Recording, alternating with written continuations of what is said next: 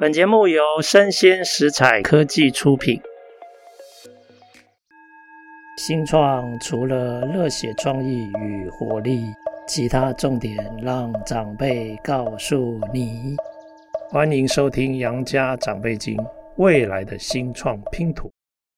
大家好，今天的《杨家长辈经》趋势说说，想要跟大家聊一下这个美中的科技战。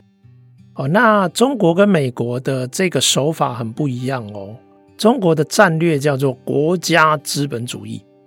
哦，而美国事实上是一个开放系统的一个作战系统。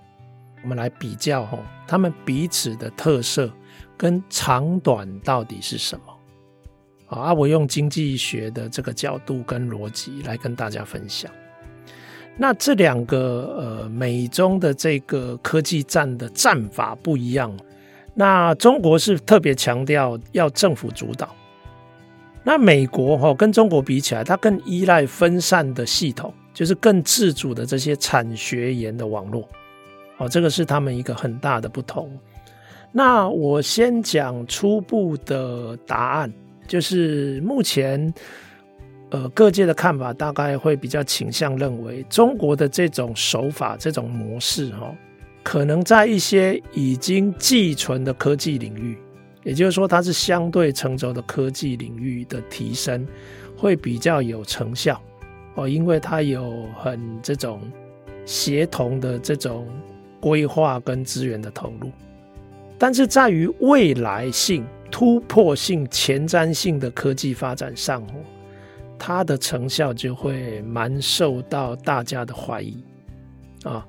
那其实英国经济学人前一阵子有一篇文章，我觉得是相当不错哦，因为他特地去换算，因为我们现在通常如果直接看这个中国的科技跟产业的这个投入的经费啊，因为体系不一样嘛，美国有很多体系是分散在他们开放的这些产官学的部门里面，所以呃，这个是需要经过换算才比较容易比较的哦。所以，英国这个经济学人，他事实上把企业的研发、创投的资金，还有直接政府的支出跟补助，整个考量进来，然后调整掉重复计算的部分，然后并且考量两个国家的生活支出水准之后，等于就是实质的支出，发现美国以二零二零年为例，它的整个产业的科技的这个研发跟创新的支出啊，大概占 GDP 的三点八 percent，那换算成美元大约是八千亿美元，啊，八千亿美元。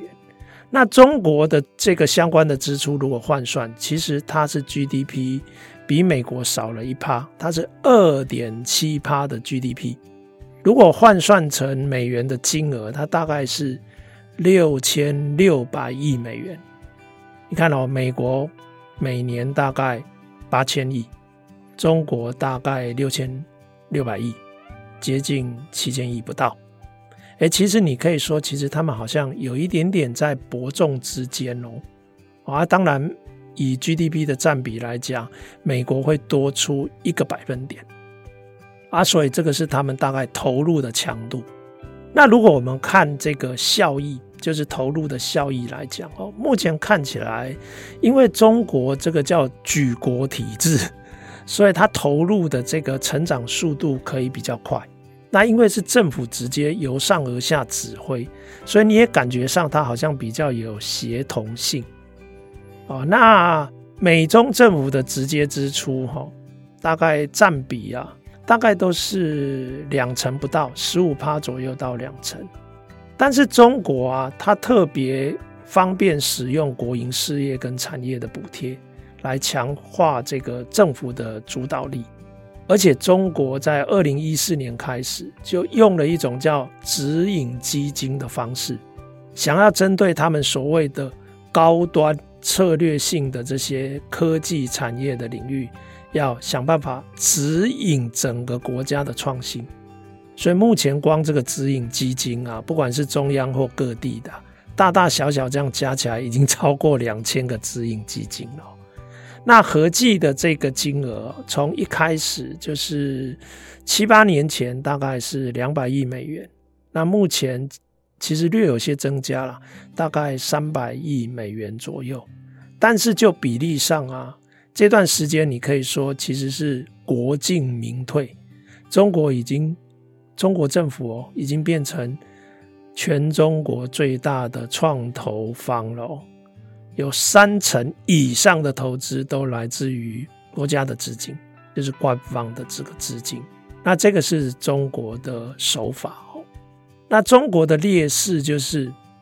如果哈没有明显成熟的这些科技的领域啊，中国很明显它的进展成效就是不如美国哦。比方说以基础研发哦这种支出占比来讲，中国大概是六趴。但美国有十七趴，大概是中国的快要三倍。哦，那举国体制这个是中国的手法，它也有很多配置没有效率的地方，这里面有非常多的浪费。这一类的浪费也被很多这种学者研究哦，比如说他们研究中国二零二二年他这个发表的研究，中国的研发支出促成的生产力的提升成效还不如台湾呢。整体研发支出促成的生产力的效益啊，大概是美国的一半左右。所以，其实这一类的政府掌控的这种模式，也有它的无效率的问题。那现在如果看呃现阶段中美的这个竞争的状况哦，就是优劣势来看哦，目前中国现阶段五 G 的通信哦，锂电池这些领域相对是领先。但美国在生技、云端计算，还有人工智慧这方面都是领先的，所以其实现在看起来就是说，大致上啦，中国如果它的强项的领域或有机会的领域，可能是科学基础已经很成熟了，但是制造可能很复杂的这些领域，中国可能相对就有优势。哦，那中国有一些比较创新的这种。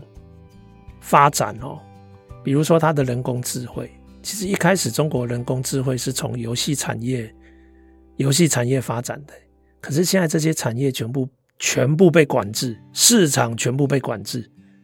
而民间的这个创投也都退出，然后全部都是公部门接手，所以这样其实就再度的让人家觉得，其实，在一些。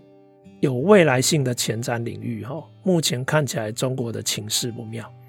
那中国的情势不妙，还被另外一个处境给恶化，也就是说，中国现在在全世界，它相对是孤立的。你看哦，美国还有欧洲，还有日本、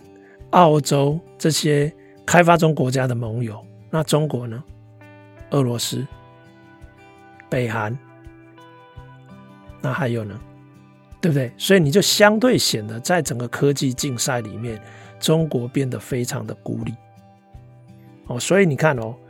其实光这三年美国的创投成长啊，他们就成长七十 percent，因为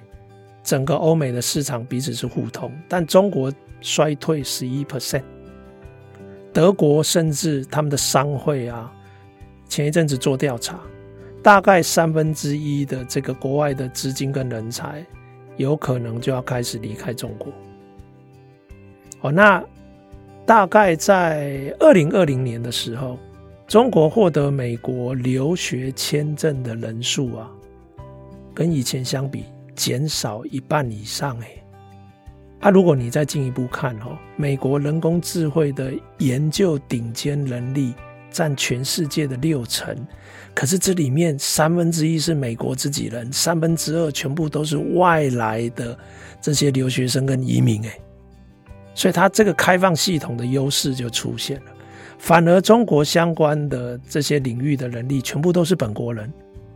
而且外国留学的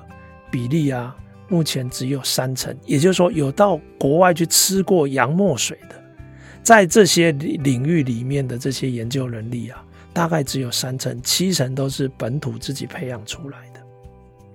所以这样来看，哈，这个孤立啊，会让美国原本在伯仲之间略高于中国的这个投入强度，因为盟友的加计，你整个研发支出啊，如果把美国的盟友都算进来的话，它整整是中国的两倍。哦，所以你看，你资源的雄厚性也相当不同。所以我们可以这样讲哦，因为接下来的这个二元化对立啊。已经是无法避免，已经是确立了。连张忠谋都这么说，全球化的时代已经结束，这个是确立的。那我主要的基础、主要的原因就是这个二元化的这个对立。那目前看起来，第一阶段，我们开玩笑说这是第一局哈，